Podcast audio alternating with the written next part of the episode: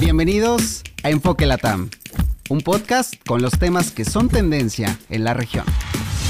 Viernes 22 de septiembre del 2023, esto es Enfoque Latam, yo soy Alex Piñón y como cada semana te invitamos a que te quedes con nosotros en este repaso que hacemos de algunos de los temas más destacados en la región latinoamericana. Por supuesto, hoy tenemos que hablar de estos discursos de los líderes latinoamericanos en los debates de la Asamblea General de las Naciones Unidas, también este coche bomba que detonó en Colombia y por supuesto lo que llaman el juicio del siglo en Brasil.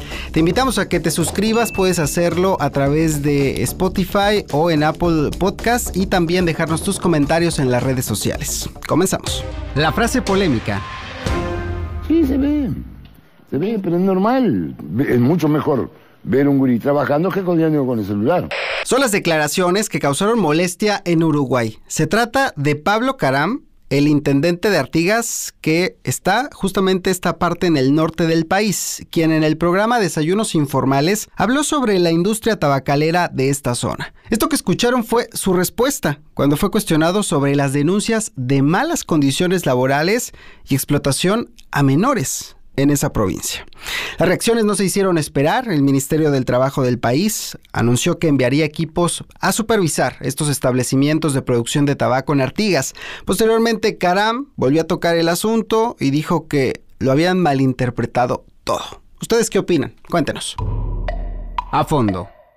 Y hablemos de los debates en la Asamblea General de la ONU. A lo largo de esta semana, las voces de descontento se han hecho oír fuerte. Los líderes latinoamericanos han expresado sus puntos de vista sobre varios temas, por ejemplo, la migración, el sistema financiero mundial, los bloqueos económicos, entre otros. Uno de los más interesantes y que generó conversación fue el de Gustavo Petro, y es que el presidente de Colombia se refirió a la crisis de la vida, que dice se ve reflejada justo en estos éxodos de los migrantes. Además, hizo una crítica a quienes han presionado a la región para participar en el conflicto ucraniano.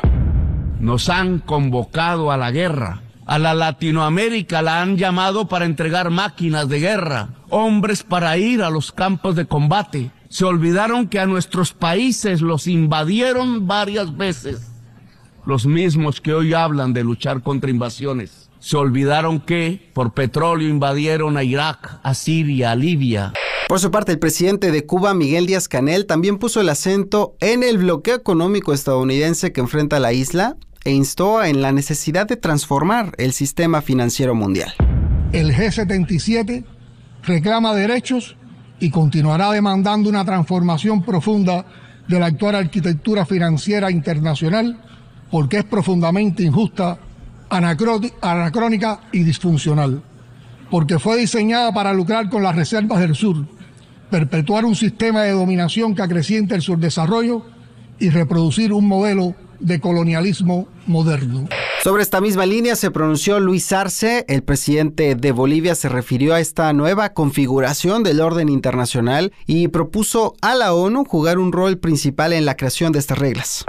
Estamos convencidos que asistimos a la construcción de un nuevo orden mundial, situación en la que la Asamblea de las Naciones Unidas, siguiendo los principios por los que fue creada, debe jugar un rol principal un nuevo orden mundial en el que todos seamos parte, con igualdad de derechos y obligaciones, sin imposiciones de ningún tipo, sin amos ni esclavos, sin dobles raseros para medir a unos y otros, sin sancionadores ni sancionados las críticas al sistema financiero internacional también llegaron desde Argentina en la voz de Alberto Fernández, el presidente de este país. Pero quien también se refirió a esta grave, grave problemática de la migración fue Xiomara Castro. La presidenta de Honduras se refirió a estas graves consecuencias que ha tenido para su pueblo una dictadura tutelada por la comunidad internacional. Así lo dijo.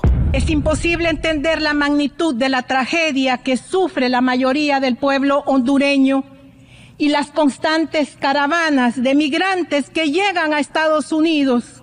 Si negamos los 13 años de dictadura tutelada por la comunidad internacional que multiplicó seis veces la deuda pública y alcanzó la tasa más alta en la historia de Honduras de pobreza, 74%. El pueblo hondureño en su noble aspiración de justicia me ha mandado contundentemente a combatir y desmantelar el narcoestado. Es que sí han sido jornadas intensas con estos discursos poderosos que reflejan una cosa, la fuerza de los líderes latinoamericanos en esta conformación de un mundo multipolar. Breves semanales. Condenamos el gobierno asesino e ilegítimo.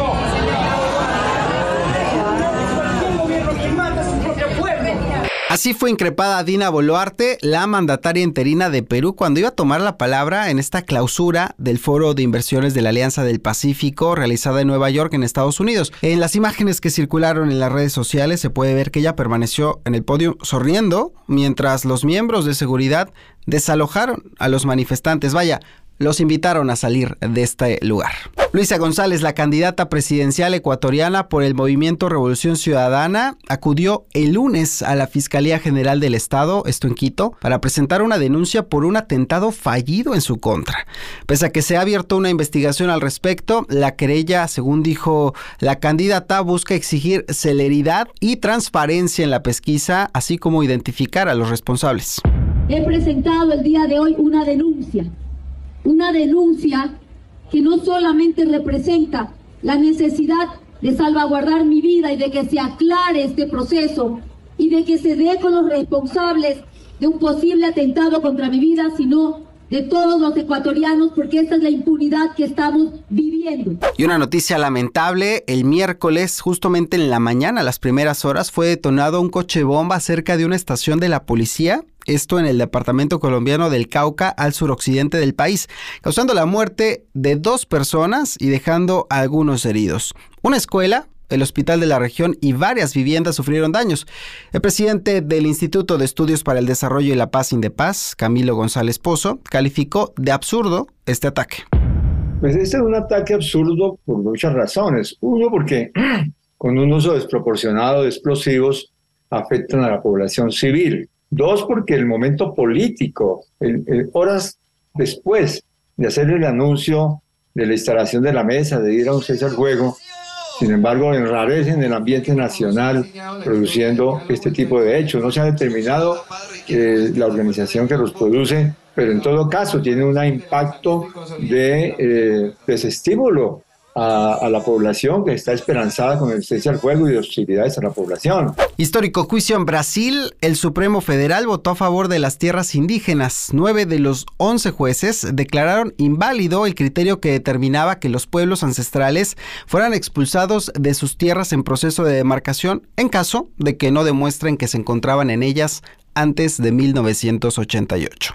En Brasilia, afuera de la sede del Supremo Federal, grupos indígenas celebraron la decisión bailando.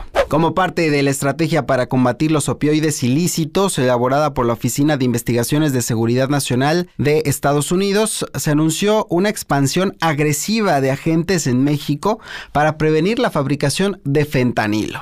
Una medida polémica que nuevamente tensa las relaciones entre los dos países. Platicamos sobre este tema con el periodista Luis Miguel Chirinos, quien opina que estas medidas no contribuyen al desarrollo de relaciones justas con México. Estados Unidos no quiere relaciones bilaterales sanas y equilibradas. Primero, que dejen de venderles armas al narcotráfico, o sea, Estados Unidos, de manera directa o indirecta por el mercado gris o el mercado negro, y que la, que la CIA deje de manejar todo eh, eh, en relación con el narcotráfico, porque de esto ya se ha hablado mucho también, ¿no? Hasta aquí la vamos a dejar, no sin antes recordarles que pueden suscribirse a este podcast ya sea en Apple o en Spotify y que también pueden dejarnos todos sus comentarios en las redes sociales. A mí me encuentran como Alex Journalist, tanto en Twitter, Facebook, Instagram y Telegram, para que ahí podamos seguir ampliando la discusión sobre estos temas que ponemos sobre la mesa. Hasta la próxima.